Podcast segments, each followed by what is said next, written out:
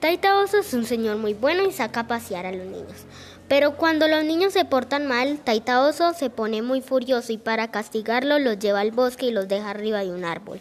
En cierta ocasión, en tiempo de cuaresma, al salir hacia el pueblo, el padre de familia llamó la atención de su hija joven para que cuidara de la casa y le dijo, no salga de la casa porque puede llegar cualquier animal de perversa intención y llevársela.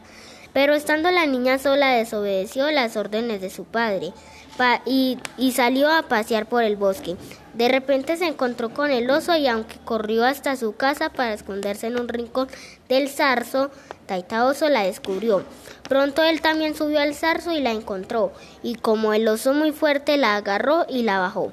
Luego se la llevó cargada a, una montaña lejana, subió con ella en la derramada que había en la parte más alta de un árbol frondoso, y ahí la dejó. Después se fue.